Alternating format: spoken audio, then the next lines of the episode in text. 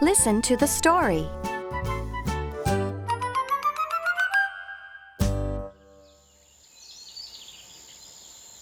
Ants. Ants. Ants in a bag. Ants in a cap. Ants in a can.